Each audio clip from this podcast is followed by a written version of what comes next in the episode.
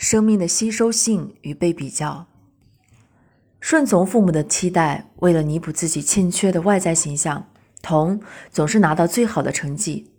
对于学习，童有不同凡响的天赋。学习本身是轻松和愉悦的，而且童也会始终保持努力学习的状态。因为对于妈妈来说，不但要有好成绩，而且要有好态度，不然妈妈会唠叨：没有最好，只有更好。你还不够努力，不然会更好。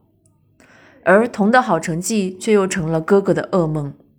哥哥与童不同，他拥有健壮而高大的身体，英俊而有棱角的脸庞，这使得哥哥从小就喜欢体育。童原本以为像哥哥这样相貌堂堂，爸爸妈妈应该知足，不再担忧什么。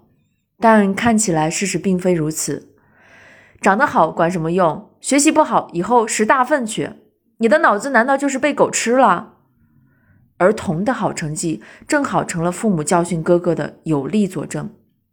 同样是父母生的，为什么弟弟的成绩那么好，而你却这么差？你什么时候能够像童一样考个好成绩回来呀？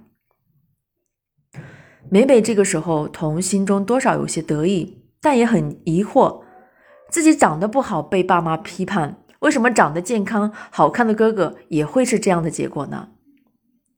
成人们不知道，对于孩子来说，每个人都拥有自己独特的天赋和内在的资源，每个人都可以成为独一无二、最好的自己。只是大多数时候，传统的教育方式都成了孩子成为自己的障碍。